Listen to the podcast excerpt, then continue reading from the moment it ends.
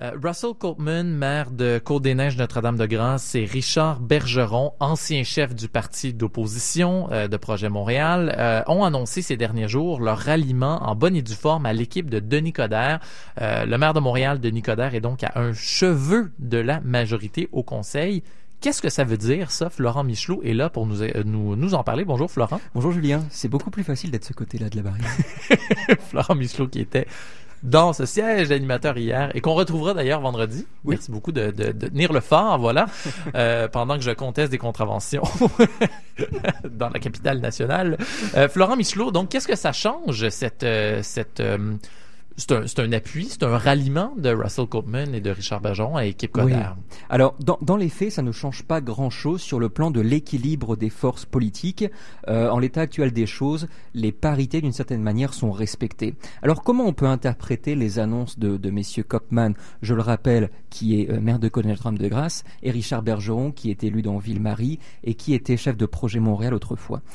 Déjà, il faut recontextualiser cette annonce. Elle s'est passée il y a une dizaine de jours. On était dans un contexte médiatique très très chaud. Souvenez-vous, on parlait de euh, finalement de ces journalistes qui ont été suivis d'une certaine manière, qui ont été écoutés. Donc d'une certaine manière, pour euh, la petite parenthèse de stratégie médiatique, c'était aussi un moyen pour l'équipe de Denis Coderre de de passer à autre chose en termes de d'occupation médiatique. Cependant, euh, au-delà de ça, ça traduit quand même une très très forte poussée de Nicodère chez les élus municipaux, en plus de témoigner d'une certaine manière un effritement chez Projet Montréal, comme ça avait été le cas euh, dans la précédente mandature de 2009 à 2013. Quelques chiffres très succinctement. Denis Coderre, en 2013, euh, avait eu 32% des voix et 27 sièges.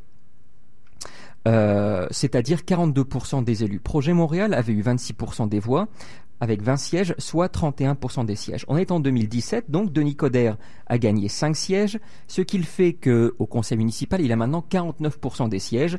Projet Montréal en a 17, il a donc perdu 3 sièges, ce qui fait qu'il n'a plus que 26% des sièges. Bon, l'étiage est à peu près respecté de ce côté-là, mais on voit bien que Denis Coderre, finalement, l'équipe de Coderre est à un cheveu de la majorité au conseil municipal. Alors évidemment, ça, implique notamment d'avoir une réflexion sur la déformation qu'implique notre système électoral, et je pense notamment au vrai changement euh, pour Montréal de, Mélanie Joly, pardon, on l'a presque oublié, euh, le vrai changement qui avait reçu 26% des voix, hein, juste au-dessus de, Richard Bergeron, et qui n'avait eu que 4 sièges au conseil municipal, soit 6%. Ils ont perdu depuis un élu. Ils sont donc euh, désormais trois et, euh, voilà, donc c'est extrêmement euh, mineur par rapport à leur, à leur prétention initiale.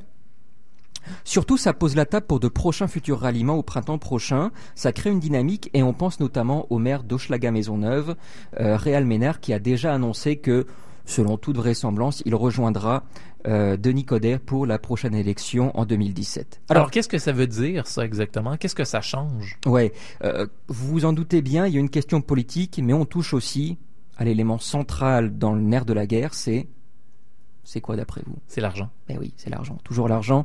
Euh, le financement peut, le financement aux partis politiques, il est directement lié à la taille des équipes municipales.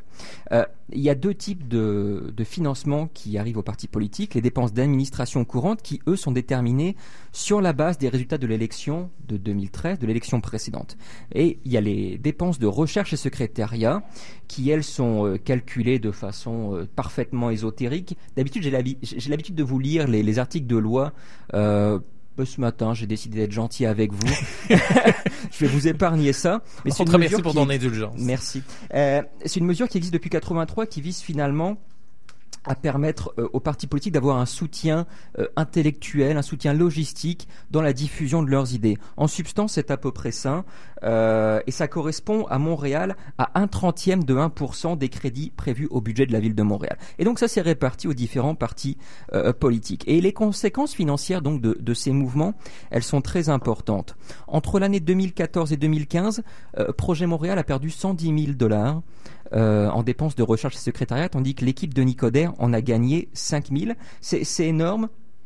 C'est d'autant plus énorme qu'évidemment, euh, ça diminue les marges de manœuvre en termes de promotion euh, des idées. Et le fait que messieurs Kopman et messieurs Bergeron arrivent dans l'équipe de Nicodère à partir du 1er janvier prochain. Ça veut donc dire que le budget accordé à l'équipe de Nicodère euh, grandira en conséquence proportionnellement. En termes de, pourcentage du financement aux partis politiques, l'équipe de Nicodère actuellement euh, va donc euh, percevoir près de 55%, 55% du financement aux partis politiques.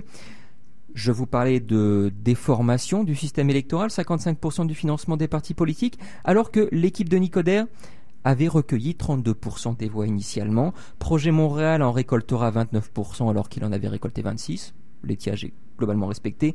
Et vrai changement pour Montréal n'en récoltera que 9%, alors que Mélanie Joly avait recueilli 26% lors des élections de novembre 2013. Alors, ben, effectivement, ça vient certainement changer la donne ici, et ça, c'est sans parler, euh, et évidemment, ça, sera, ça pourrait être le sujet d'une autre chronique, mais c'est sans parler de l'impact sur le fait d'avoir une majorité à l'hôtel de ville, parce que vient le temps de voter des nouvelles lois, de voter des nouvelles résolutions. Euh, ben là, de Nicodère, l'équipe de Nicodère a la majorité, alors ça vient changer la donne euh, en termes de négociation. je, je, je, vous fais le pari qu'à compter d'avril prochain, euh, de Nicodère aura la majorité au conseil municipal. Oui, certainement. Puis contrairement à ce qu'on peut imaginer à première vue, les choses avancent beaucoup plus vite que prévu sur le terrain de la politique euh, montréalaise, de la politique municipale. On n'attend certainement pas à l'automne 2017 pour avancer ces pions. Les élections, c'est dans un an. Ça va venir vite. Et c'est tout de suite malgré tout. Et voilà, Florent Michelot, merci beaucoup, toujours un plaisir. On te retrouve vendredi Pareillement. À ce micro. oui, vendredi. Euh, bon pied, bon oeil. merci, Florent.